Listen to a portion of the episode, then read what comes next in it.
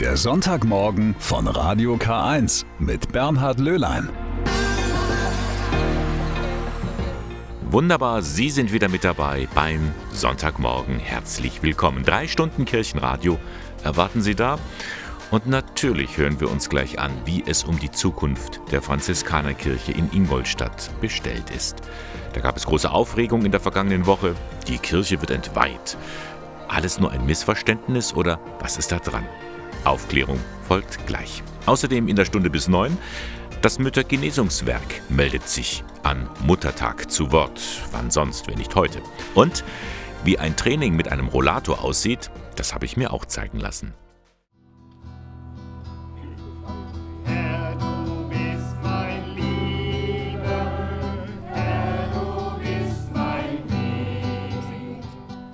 Ein geistliches Lied, gesungen vor einer Kirche, an sich nichts Ungewöhnliches. Doch in diesem Fall ist das anders. Mit Liedern und Texten protestieren an diesem Freitagabend rund 200 Menschen in Ingolstadt für den Erhalt der Franziskanerbasilika.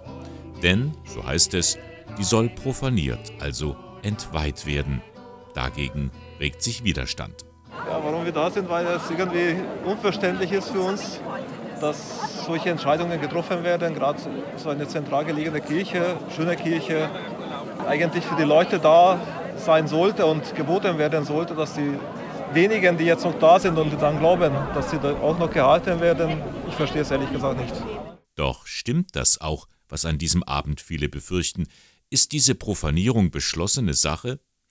Der Generalvikar der Diözese Eichstätt, Michael Alberter, dementiert ein äh, klares Nein, dass es konkrete Pläne gibt oder Beschlüsse, dass die Franziskanerkirche in Ingolstadt profaniert werden soll, die gibt es nicht. Natürlich sind äh, seit dem Weggang der Kapuziner in Ingolstadt Verhandlungen, Sondierungsgespräche im Raum. Es sind Anfragen da, ob die, äh, das Klostergebäude zum Verkauf steht. Ähm, in wenigen Fällen auch die Frage, ob die Kirche zum Verkauf steht. Und da werden gerade Sondierungsgespräche geführt. Aber Moment, Medien haben doch über ein internes Papier berichtet, das die Runde macht. Darin bestätigt der Ingolstädter Oberbürgermeister, die Profanierung sei beschlossene Sache. Dazu der Generalvikar am vergangenen Donnerstag. Dieses ähm, sogenannte interne Schreiben, das wurde mir gestern auch zugeleitet. Und aus diesem Schreiben habe ich selber erfahren, dass die Diözese Eichstätt äh, beschlossen hätte, die äh, Profanierung durchzuführen. Wie es zu diesem Gerücht kommen konnte, kann ich selber nicht bis zuletzt nachvollziehen. Ähm, ich habe natürlich heute ähm, mit dem Oberbürgermeister äh, telefoniert. Ich habe äh, mit Presseleuten äh, gesprochen und wollte so versuchen, die ähm, Wege dieses Gerüchts zu recherchieren. Bis zuletzt ist es mir nicht gelungen. Es scheint Kommunikationspannen oder Kommunikationsfehler, vielleicht auch Missverständnisse gegeben zu haben, äh, die wir jetzt ähm, dabei sind zu klären. Das ist auch dringend nötig, denn die Art und Weise, wie bisher kommuniziert oder auch nicht kommuniziert wurde, sorgt bei den Gläubigen für Unmut. Was hier passiert, ist ja nur ein Symptom von einer größeren Geschichte. Nämlich, wer entscheidet da was, hinter welchen Hinterzimmern und mit welchen Argumenten und warum. Also, wenn man eine Organisation gut führen will, dann versucht man, die Leute zu motivieren, mitzudenken, an Lösungen zu arbeiten, dass man sagt, das ist das Problem, Leute, habt ihr Ideen. Aber einfach im Hinterzimmer was zu beschließen, ob das bei den Schulen so ist, ob es zur Kirchenzeitung ist oder jetzt ein Ding, das ist eine Katastrophe. So funktioniert Kirche nicht. Da muss etwas grundlegend anders werden. Und das ist nun auch passiert. Ein Gespräch der Bistumsleitung mit Vertretern der Kirchenstiftung der Franziskanerbasilika hat stattgefunden. Da wurde festgehalten, das Kloster gehört zwar dem Bistum, die Kirche hingegen der Kirchenstiftung. Die Diözese kann also nichts entscheiden ohne deren Zustimmung, erläutert Josef Heinl, Leiter des Bauamts. Die Kirchenverwaltung ist immer das Gremium, das auch ähm, einen entsprechenden Beschluss fassen muss.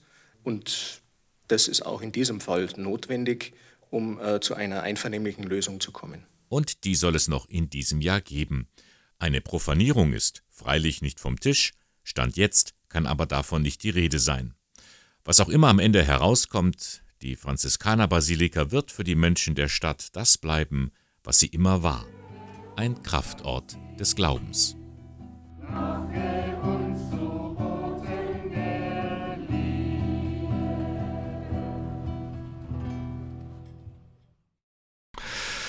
Na, liebe Mütter, was haben Ihre Lieben heute schon für Sie gemacht? Den Tisch gedeckt, das Essen gekocht, Blumen gepflückt oder ein Bild gemalt. Die Klassiker eben heute zum Muttertag. Natürlich freuen sich Mütter über solche Gesten, denn, das wissen wir alle, Muttersein ist ein harter Job. Und nicht wenige Mütter sind aufgrund von Kindererziehung, Beruf und anderen Verpflichtungen so sehr belastet, dass sie richtig krank sind. Darauf weist auch in diesem Jahr wieder das Müttergenesungswerk hin, ja, das gibt es immer noch. Die Stiftung wurde 1950 gegründet und ist heute so aktuell wie nie. Warum das leider so ist, darüber möchte ich mich jetzt mit der Geschäftsführerin des Müttergenesungswerks unterhalten, Yvonne Bovermann. Schönen guten Morgen. Frau Bovermann, ich erinnere mich noch an früher, da bin ich als Jugendlicher mit der Sammelbüchse durch die Fußgängerzone gegangen und habe für das Müttergenesungswerk gesammelt. Gibt's sowas immer noch? Es gibt tatsächlich noch Schulen, die sich im Rahmen eines Schulwettbewerbs an der Sammlung beteiligen. Wir haben jetzt auch gerade die vom letzten Jahr erfolgreichste Schule auszeichnen können. Die haben sogar über 7000 Euro mit ihren Büchsen gesammelt. Aber leider ist das total zurückgegangen. Ich glaube, in der Bevölkerung ist das Müttergenesungswerk und die Arbeit, die wir machen, nicht mehr so bekannt oder wirkt auch eben ein bisschen wie von einer anderen Zeit. Dabei ist das, was wir machen, weiterhin hochaktuell und wir sind eine Stiftung und auf Spenden tatsächlich angewiesen. Aber wir versuchen natürlich auch mit Online-Fundraising und so weiter weiterzukommen. Aber auch dafür brauchen wir natürlich die Bekanntheit. Aktueller denn je, sagen Sie. Was sind das für Belastungen, unter denen Mütter heute ausgesetzt sind? Wir haben so ein bisschen immer noch das Bild, auch aus der alten Bundesrepublik, einer bleibt zu Hause, wenn das Kind da ist. Das heißt, Frauen geben sehr häufig ihren Beruf auf, ihre persönliche Möglichkeit, auch wirtschaftlich unabhängig zu sein, auch eine Zufriedenheit und eine Anerkennung zu bekommen um die Kinder zu versorgen. Ähm, wenn sie noch arbeiten, haben sie extrem schlechte Rahmenbedingungen, was Kinderbetreuung und so weiter angeht. Und in Corona-Zeiten, das wissen wir alle, war klar, dass die Familien an allerletzter Stelle kommen. Wir haben in Deutschland 180 Tage die Kitas und Schulen geschlossen. In anderen Ländern waren es 50 Tage.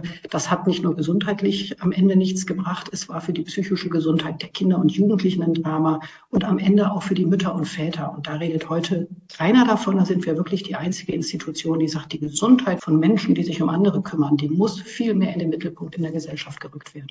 Und wie macht sich das dann bei den Müttern bemerkbar? Die haben starke und immer ausgeprägtere psychische Symptome. Wir sagen bisher in die Maßnahmen, die Kurmaßnahmen, die stationären, die ja auch so ein Kernstück von der Müttergenesungswerkarbeit sind, kommen Menschen, die noch nicht tief in der Krankheit drin sind. Inzwischen ist das anders. Das heißt zwar immer noch Vorsorgemaßnahme, aber eigentlich erleben die Kliniken, dass die Frauen schon nicht mehr nur mit einer Fußspitze in dieser Krankheit drin sind, sondern mindestens mit einem Fuß, wenn nicht mit zwei. Das heißt, die haben nicht mehr eine depressive Episode, sondern die haben schon eine Depression. Die sind nicht mehr am Rande eines Burnouts, sie sind tief drin.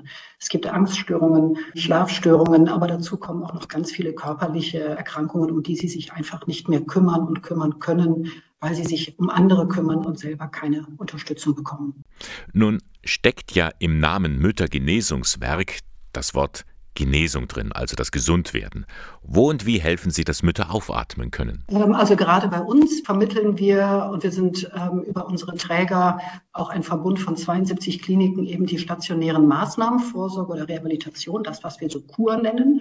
Ist ja ähm, heute ein bisschen ein, ein despektierlicher Begriff, aber immer noch der, den alle kennen. Es handelt sich hier ja um tiefgehende therapeutische Maßnahmen durch ein Team, ein interprofessionelles von Ärzten, Physiotherapeuten, Psychologen, Sozi Sozialarbeitenden und, und so weiter, die in drei Wochen den Frauen erstmal wieder die Zeit geben, überhaupt mit sich selbst zu befassen, indem sie einfach versorgt sind und die Kinder vor allem hervorragend auch versorgt sind und dann aber auch über Therapien, über unterschiedliche Angebote und auch über den Kontakt mit der Gruppe für sich nicht nur eine Verbesserung zu erzielen, sondern auch Ideen zu entwickeln, wie sie in ihrem Leben andere Wege gehen können, um nicht mehr so, so in die Krankheit hineinzurutschen.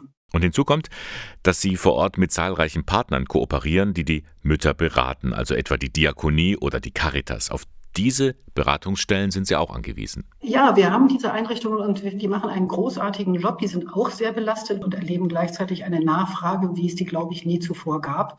Eine Nachfragewelle, sodass sie auch die Mütter und auch ähm, zunehmend ähm, anfragenden Väter vertrösten müssen und lange hinhalten müssen.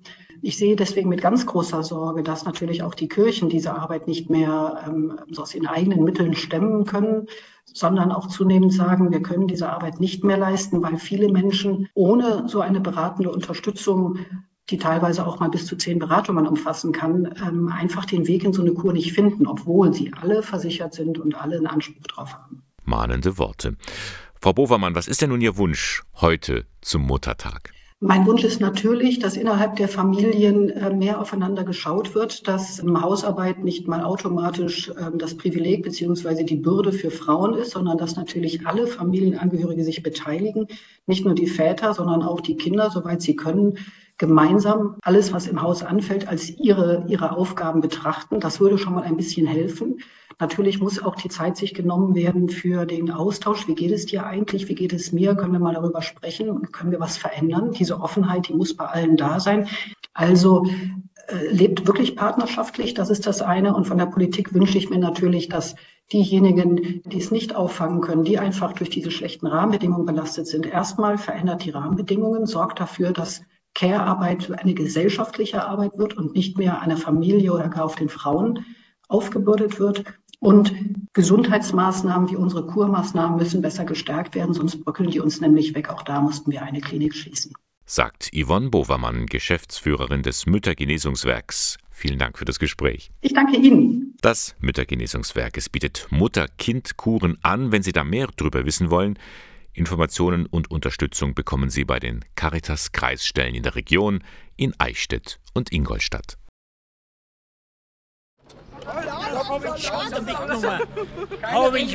Keine Rallye fahren.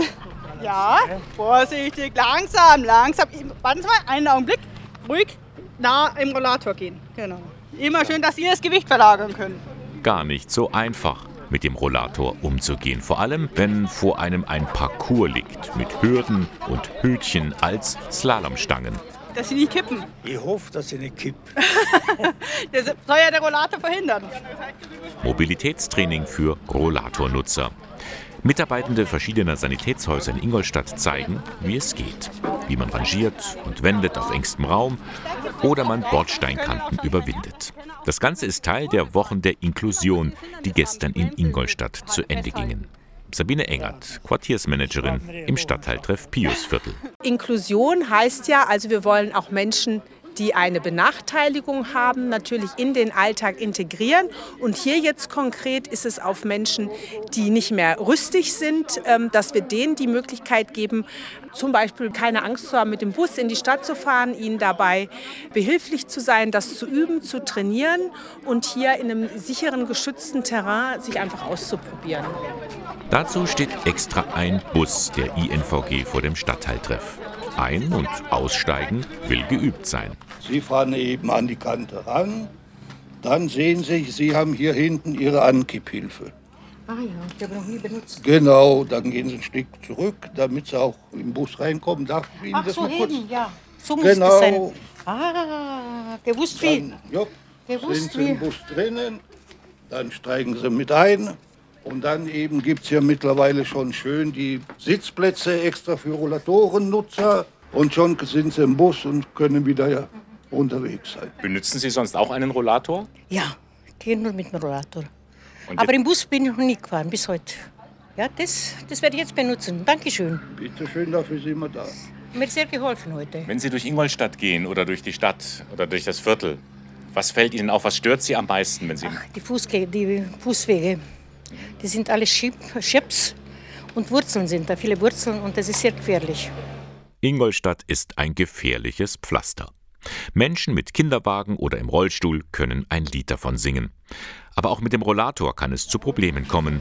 Darum ist so ein Training durchaus sinnvoll. Umso besser sie das beherrschen, umso weiter kommen sie einfach, weil der Rollator einfach mehr äh, Sicherheit gibt und den Körper auch entlastet. Was fällt Ihnen so auf, äh, wenn Sie Menschen mit Rollatoren sehen? Was sind so die größten Schwierigkeiten, die die damit haben? Viele benutzen einfach falsch, weil er falsch eingestellt ist, viel zu hoch oder viel zu weit davon entfernt. Also sie müssten eigentlich viel dichter in dem Rollator, so wie die Dame. So müsste es eigentlich sein. Also aufrecht gehen und gar nicht. Aufrecht gehen und gar nicht so vor sich herschieben wie ein Einkaufswagen, sondern eine Verbindung schaffen mit dem Rollator. Gerade aufrecht gehen, umso weiter kommt man. Die größte Hürde aber befindet sich wahrscheinlich im Kopf. Denn viele Seniorinnen oder Senioren meinen, das brauche ich noch nicht. Da ist Überzeugungsarbeit angesagt. Sie sind auch hier, mit Ihrem Mann sind Sie gekommen. Sie wollen ihn ein bisschen motivieren, oder? Ich möchte motivieren und wir möchten mal wieder längere Strecken gehen können. Und Rollator ist halt etwas, wo man auch eine Pause machen kann. Er zieht aber noch nicht so richtig. Nee, es geht nicht so richtig, weil die innere Einstellung fehlt. Früher sehr viel Rad gefahren, sehr viel Sport gemacht und ja, äh, das ist natürlich jetzt vollkommen neue Lebensphase und ich denke, das ist hier eine gute Einrichtung, dass man mal mit dem Gerät etwas vertrauter wird. Wir sehen ihn gerade vor einem Bus, mit dem Bus einsteigen oder hier bei dem Parcours. Er macht schon mit, aber könnten Sie sich vorstellen, dass er Ihnen zuliebe sagt, ich benutze einen Rollator? Ja, das glaube ich schon.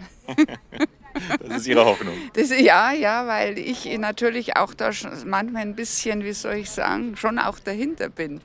Weil mein Leben ja auch davon abhängt, wie wir uns, wie wir, sagen wir mal, mobil sind. Wie war es jetzt für Sie? Es war gut. Mhm. Aber bisher haben Sie den Rollator ja noch gar nicht benutzt, oder? Nein, Ja. ich habe ich hab zwar einen, aber ich habe ihn nicht benutzt. Und jetzt ändert sich Ihre Einstellung ein bisschen? Ja, ja, schon. Auch Ihre Frau wird sich wahrscheinlich wohlfühlen, wenn Sie länger mit ihr spazieren gehen können. Ja, sowieso. Also das ist schon klar. Für dieses Paar scheint sich also das Mobilitätstraining gelohnt zu haben. Und für alle anderen, die noch zögern, empfiehlt Sabine Engert, denkt an eure eigene Sicherheit. Sonst seid ihr benachteiligt. Sie könnten benachteiligt sein, weil natürlich es nicht so einfach ist, mit einem Rollator in einen Bus einzusteigen. Also ich habe es gerade selber ausprobiert. Also wenn ich das nicht geübt habe, dann würde ich schon sagen, dass es nicht so einfach ist. Und überhaupt so einen Rollator mal auszuprobieren, wie man den also richtig benutzt und schiebt. Also wenn ich das nicht richtig weiß, dann bin ich schon benachteiligt. Aber ich habe natürlich die Möglichkeit, unter anderem im Rahmen eines solchen Trainings da auf den Stand zu kommen, dass ich nicht mehr benachteiligt bin. Wir schreiben das Jahr 1991. In ganz Bayern hat sich die Telefonseelsorge über die Jahre hinweg etabliert. In ganz Bayern? Nein. Genau in der Mitte herrscht ein großer weißer Fleck. In der Region um Ingolstadt gibt es bis zu diesem Zeitpunkt keine Möglichkeit, per Telefon, anonym und kostenlos mit jemandem über seine Ängste und Nöte zu sprechen.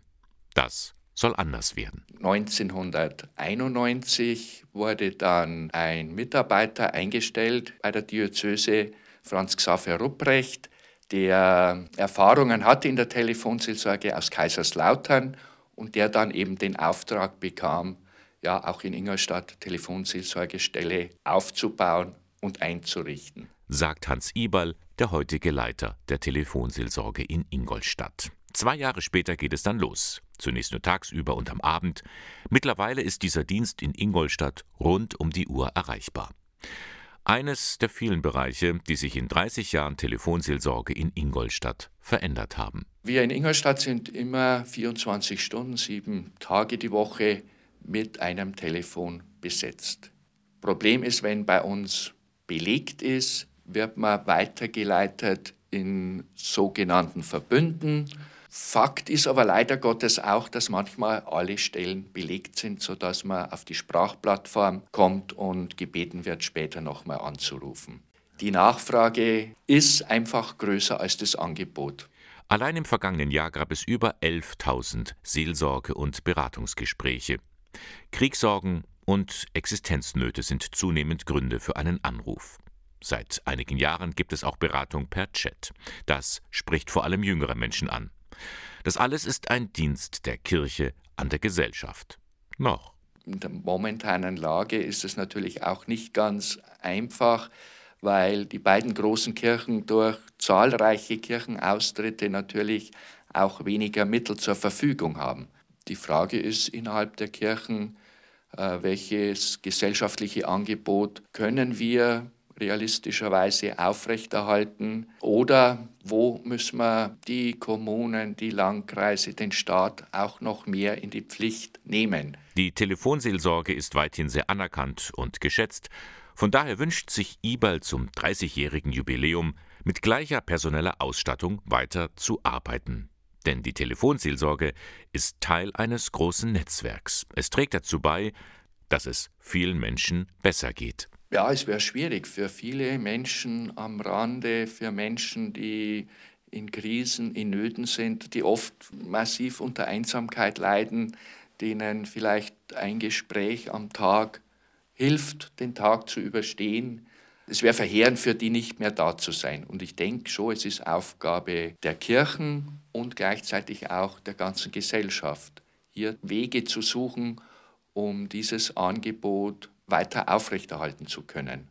30 Jahre Telefonseelsorge in Ingolstadt. Das ist auch ein Grund zum Feiern. Und es geschah gestern mit einem ökumenischen Gottesdienst und einem anschließenden Festakt.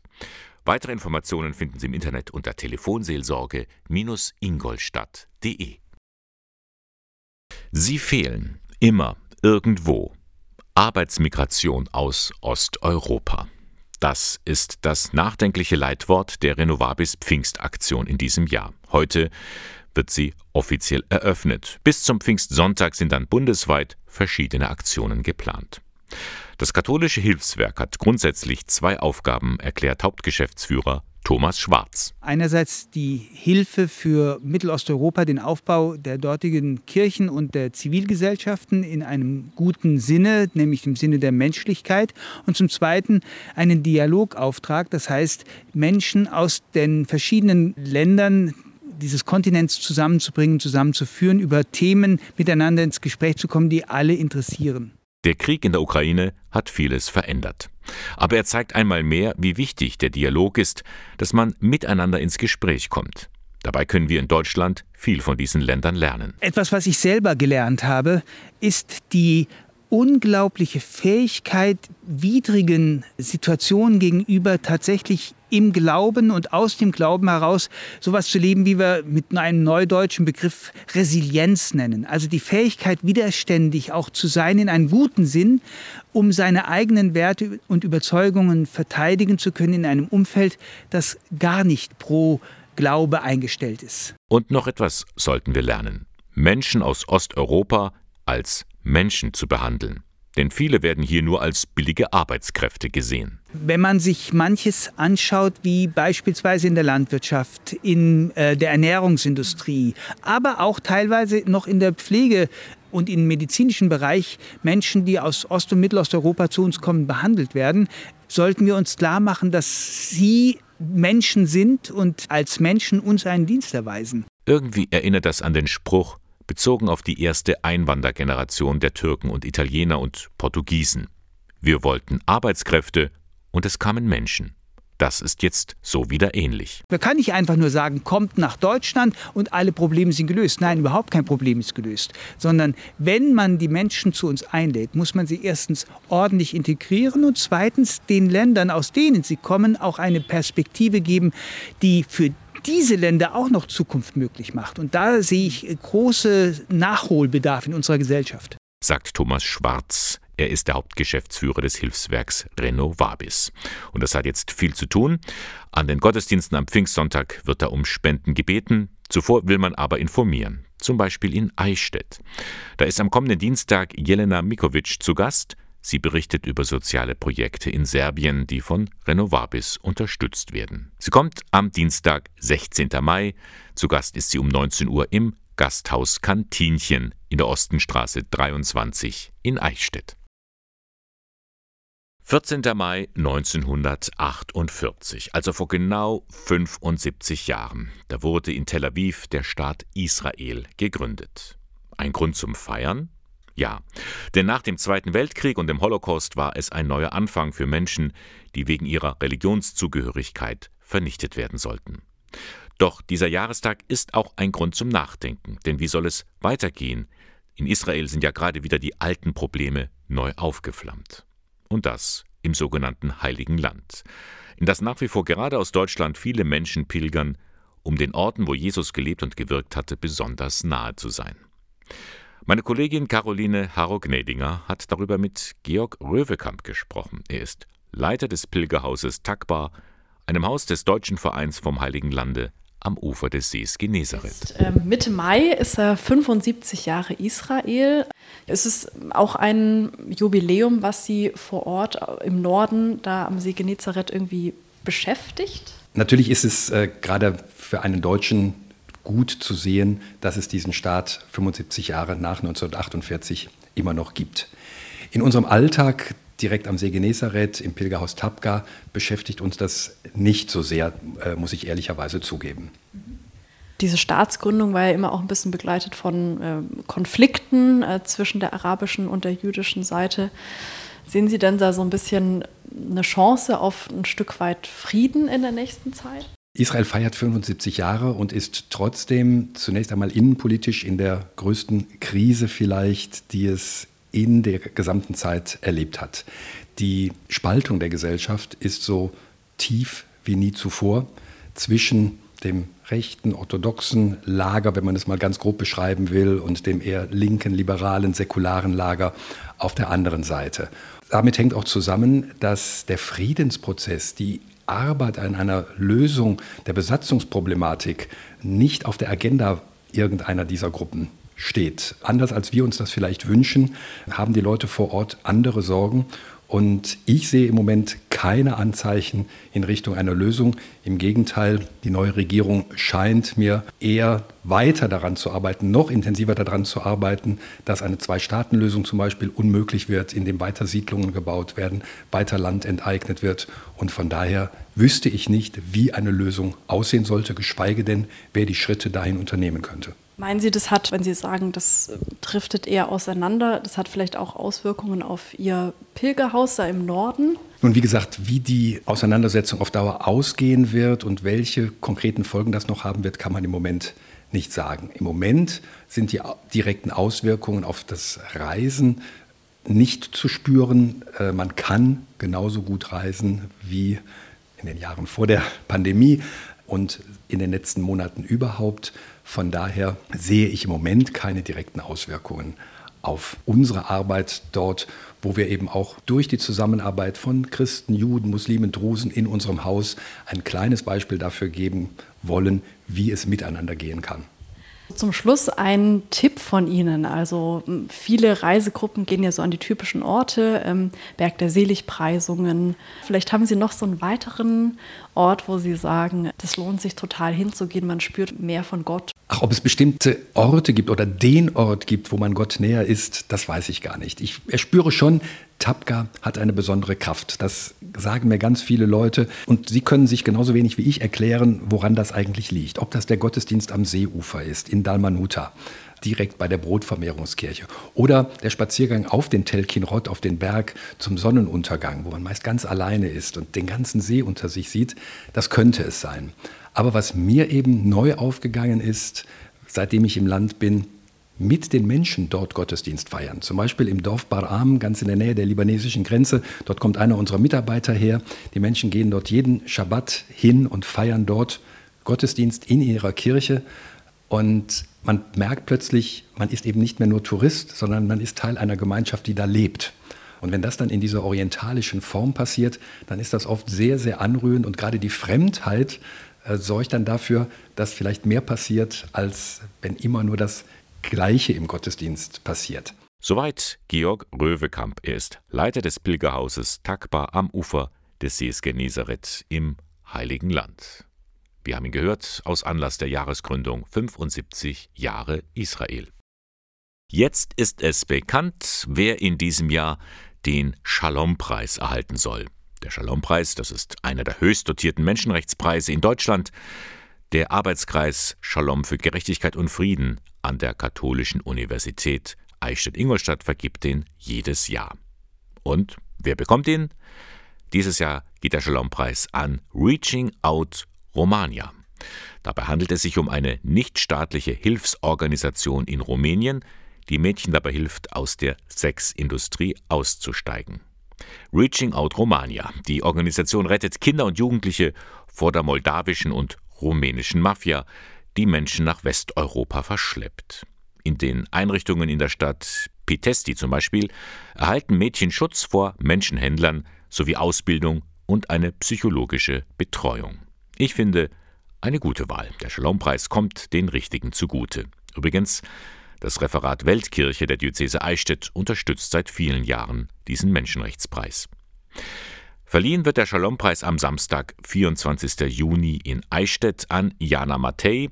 Sie hatte Reaching Out Romania 1999 gegründet. Weitere Infos gibt's im Internet unter ak-romania.org. shalom.com. Ökostrom, das ist das Zauberwort für viele, die den Strom aus der Steckdose holen. Anzapfen und etwas Gutes tun für die Umwelt. Grüner Strom eben. Doch so einfach ist das nicht, denn der Begriff grüner Strom ist nicht geschützt. Viele Anbieter bezeichnen ihren Strom einfach als grün, so wie bei Bio. Klingt gut und der Verbraucher denkt, wird schon passen. Das Bistum Eichstätt hat sich auch für grünen Strom entschieden, aber es schaut genau hin, erklärt die Nachhaltigkeitsreferentin im Bistum Eichstätt, Lisa Amon. Dieses Grüner Stromlabel gibt es seit 1998. Es ist das Label der Umweltverbände, also NABU, Bund Naturschutz, aber auch der Verbraucherzentralen und will sozusagen eine Orientierung äh, bieten, dass wenn jemand ähm, Ökostrom einkaufen möchte, er auch Ökostrom bekommt, der wirklich in seinem Sinne für die Energiewende was beiträgt. Das heißt konkret, dieser Ökostrom kommt aus Anlagen, die erneuerbare Energie erzeugen. Und pro Kilowattstunde muss ein bestimmter Betrag in einen Fonds eingezahlt werden, der wiederum den Ausbau erneuerbarer Energieanlagen vorantreibt. Eine runde Sache also die das Bistum fördern möchte. Also das eine ist ja der Ökostrombezug für die diözesanen Liegenschaften. Das können wir von der Bistumsleitung ja ähm, eben bestimmen und festlegen. Die Kirchenstiftungen sind rechtlich selbstständige Organisationen und da versuchen wir, die durch Beratung und eben durch einen sehr guten Rahmenvertrag dazu zu animieren, auch Ökostrom zu beziehen, der ebenfalls mit dem Grüner Stromlabel zertifiziert ist. Durchaus mit Erfolg. 770 Abnahmestellen gibt es derzeit mit über 7 Millionen Kilowattstunden zertifizierten Ökostrom. Nachhaltigkeit, das ist auch eines der großen Schlagworte, die das Bistum Eichstätt auf seine Fahnen geschrieben hat. Darum will man den Ausbau von Photovoltaikanlagen fördern, erklärt Amtschef Thomas Schäfers. Wenn wir unsere Klimaziele erreichen wollen, dann werden wir mit den Immobilien, die wir dazu äh, benötigen, auch überlegen müssen, wie wir die Energiefrage lösen. Und da kommt Photovoltaik eine ganz große Bedeutung zu. Und wir sind dankbar dafür, dass jetzt auch in der Politik äh, viele Ampeln auf grün gestellt wurden, damit auch Denkmalschutz und Energieversorgung in ein gutes Verhältnis kommen. Natürlich muss man da Überzeugungsarbeit leisten. Nicht jede Pfarrgemeinde ist vollauf begeistert, wenn auf dem Dach eines Pfarrheims Solarzellen angebracht werden. Da muss die Diözese mit gutem Beispiel vorangehen. Das ist jetzt geschehen. Auf dem Dach des neuen Rechenzentrums in Eichstätt ist eine Photovoltaikanlage errichtet worden, die eben jenen zertifizierten Ökostrom liefert.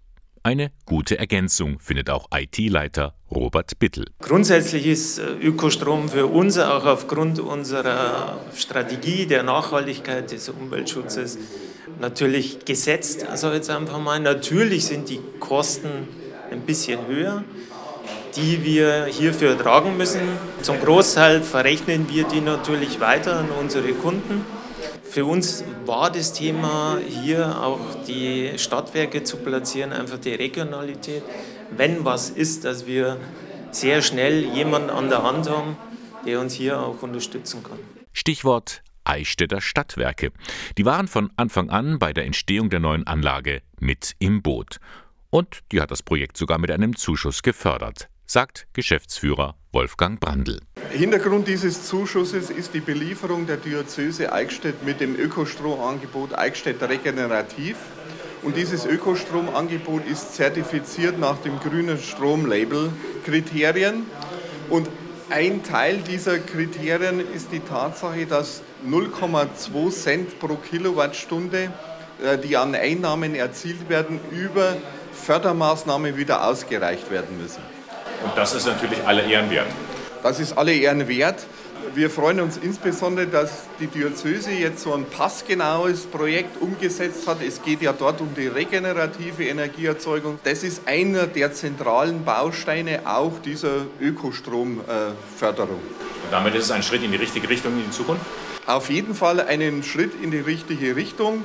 Es ist sicherlich keine Großanlage, über die wir hier reden, aber ich glaube, insgesamt müssen wir in der Energiewende die Erzeugung aus PV-Anlagen auf die Überholspur bringen. Und da zählt jeder kleine Baustein. Heute, am 14. Mai, da wird eine der bedeutendsten Auszeichnungen in Europa verliehen. der internationale Karlspreis. Normalerweise geschieht das immer an Christi Himmelfahrt in Aachen. In diesem Jahr ist das aber anders. Vielleicht auch, weil der Preisträger ein besonderer ist. Volodymyr Zelensky, Präsident der Ukraine. An ihn und an das ukrainische Volk geht der Preis. In Aachen freut man sich auf den Moment der Verleihung. Auch der Aachener Generalvikar Andreas Frick ist schon ganz gespannt. Der Karlspreis ist nach dem Schrecken des Zweiten Weltkriegs als eine Bürgerbewegung in Aachen entstanden, die aber immer auch die Kirche nicht nur baulich mitgenutzt hat, sondern immer die Bischöfe von Aachen äh, vertreten wurden durch die Dompröpste. Von einer gemischten, wachen Öffentlichkeit in Aachen wird der Preis vergeben. Zu den Karlspreisträgern zählen bedeutendste Weltpolitiker, staatsverantwortliche Frauen und Männer aus Europa, aus Osteuropa. Im letzten Jahr eben dieser Blick auf Weißrussland, dieses Jahr auf die Ukraine, aber eben auch Päpste, zwei Päpste haben diesen Preis bekommen. Insofern wenden wir uns wirklich an einem Puls, der mit Suchen zu tun hat, aber auch mit der Zuversicht, dass Frieden möglich ist. Der undotierte Preis besteht neben einer Urkunde aus einer Medaille, die zeigt auf der Vorderseite das älteste Aachener Stadtsiegel aus dem 12. Jahrhundert mit dem thronenden Karl dem Großen. Und auf der Rückseite ist dann eine Inschrift für den jeweiligen Preisträger. Heute eben wird er verliehen an das Volk der Ukraine und seinen Präsidenten. Die Veranstaltung wird live im WDR-Fernsehen übertragen von 15 Uhr bis 16.30 Uhr.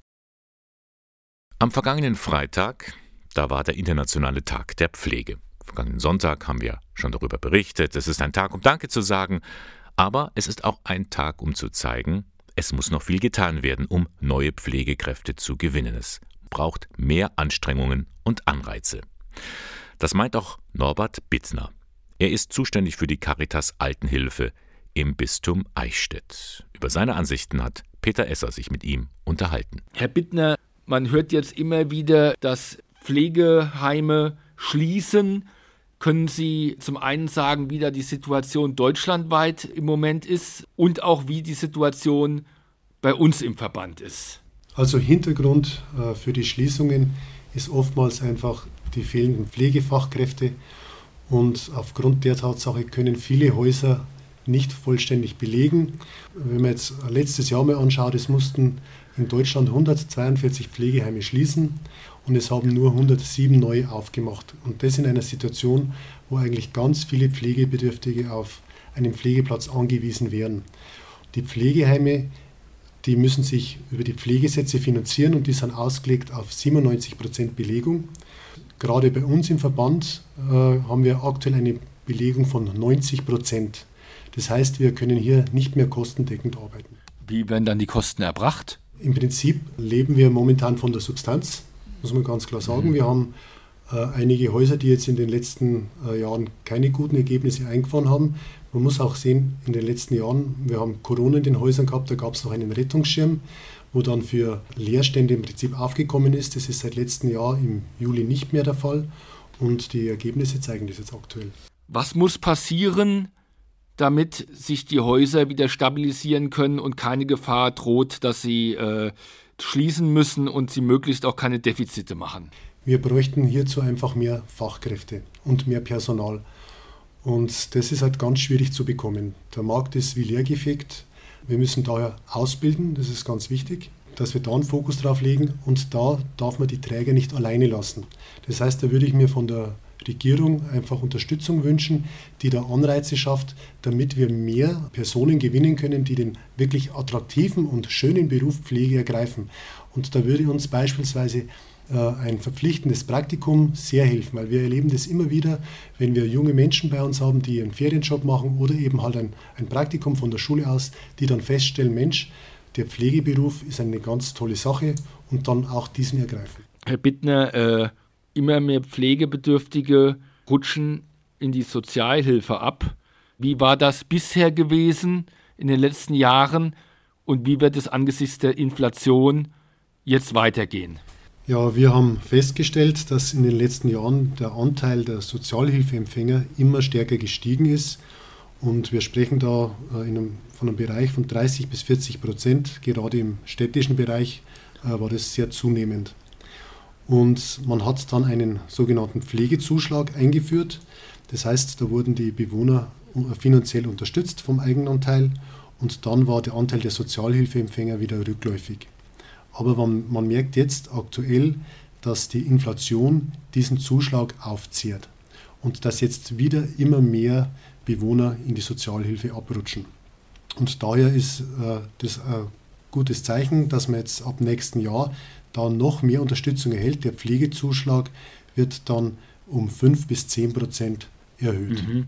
Aber ob das ausreicht, steht auch noch in den Sternen dann. Das wird langfristig wahrscheinlich nicht ausreichend sein, weil eben tarifliche Gegebenheiten die Personalkosten äh, nach oben treiben. Und das muss ja irgendwo umgelegt werden in den Pflegesatzverhandlungen und trifft dann wieder den Bewohner. Corona spielt das jetzt eigentlich noch eine Rolle in den Häusern? Und sind Sie froh, dass es nahezu vorbei ist? Ja, das kann ich natürlich nur bejahen. Ich bin sehr froh und nicht nur ich, sondern eigentlich alle Mitarbeiter sind froh, dass Corona nur noch eine nebensächliche Rolle spielt. Wenn man da die letzten drei Jahre anschaut, da war das wirklich das dominante, das vorherrschende Thema, das wirklich uns bis an die Grenzen unserer Belastbarkeit gebracht hat. Und da sind wir wirklich sehr froh, dass jetzt die Maskenpflicht weg ist, dass die Testpflicht weg ist und dass wir wieder normal arbeiten können und wieder uns anderen wichtigen Themen annehmen können. Soweit Norbert Bittner. Er ist für die Caritas Altenhilfe im Bistum Eichstätt der verantwortliche Abteilungsleiter. Peter Esser hat mit ihm gesprochen zum Internationalen Tag der Pflege. Der war am vergangenen Freitag. Mit Boyson wollen wir uns heute verabschieden am Sonntagmorgen mit Radio K1 und natürlich wie immer nochmal zurückblicken auf drei Stunden Kirchenradio heute Morgen. Begonnen haben wir mit der Aufregung um die Franziskanerkirche in Ingolstadt. Da hieß es ja im Lauf der Woche, die soll profaniert werden, sei beschlossene Sache. Der Generalvikar Michael Alberter meint, nein, dem ist nicht so. Ein äh, klares Nein, dass es konkrete Pläne gibt oder Beschlüsse, dass die Franziskanerkirche in Ingolstadt profaniert werden soll, die gibt es nicht. Natürlich sind äh, seit dem Weggang der Kapuziner in Ingolstadt Verhandlungen, Sondierungsgespräche im Raum. Es sind Anfragen da, ob die, äh, das Klostergebäude zum Verkauf steht. Ähm, in wenigen Fällen auch die Frage, ob die Kirche zum Verkauf steht. Und äh, da werden gerade Sondierungsgespräche geführt. Heute am 14. Mai ist Muttertag. Das ist auch der Tag, an dem das Müttergenesungswerk sich zu Wort meldet und zeigen möchte, wo und wie Mütter belastet sind. Yvonne Bovermann ist Geschäftsführerin des Müttergenesungswerks und sie hat für die Mütter einen besonderen Wunsch. Mein Wunsch ist natürlich, dass innerhalb der Familien äh, mehr aufeinander geschaut wird, dass ähm, Hausarbeit nicht mal automatisch ähm, das Privileg beziehungsweise die Bürde für Frauen ist, sondern dass natürlich alle Familienangehörige sich beteiligen, nicht nur die Väter, sondern auch die Kinder, soweit sie können, gemeinsam alles, was im Haus anfällt, als ihre, ihre Aufgaben betrachten. Das würde schon mal ein bisschen helfen. Und über die Telefonseelsorge haben wir heute Morgen auch berichtet. Die gibt es ja jetzt seit 30 Jahren in Ingolstadt. Hans Eberl ist der Leiter und er hofft, dass er noch lange Zeit mit der gleichen personellen Ausstattung arbeiten kann, denn die Telefonseelsorge trägt dazu bei, dass es vielen Menschen immer besser geht. Ja, es wäre schwierig für viele Menschen am Rande, für Menschen, die in Krisen, in Nöten sind, die oft massiv unter Einsamkeit leiden, denen vielleicht ein Gespräch am Tag hilft, den Tag zu überstehen. Es wäre verheerend für die nicht mehr da zu sein. Und ich denke schon, es ist Aufgabe der Kirchen und gleichzeitig auch der ganzen Gesellschaft, hier Wege zu suchen, um dieses Angebot weiter aufrechterhalten zu können. Das alles können Sie noch einmal in Ruhe nachhören bei uns im Internet unter www.radiok1.de. Und damit darf ich mich bei Ihnen verabschieden. Das war der Sonntagmorgen von Radio K1, Kirchenfunk im Bistum Eichstätt. K1 finden Sie in der Ludpoldstraße 2, Moderation und Redaktion der Sendung Bernhard Löhlein. Ihnen noch eine schöne Woche. Wir hören uns nächsten Sonntag wieder. Bis dann.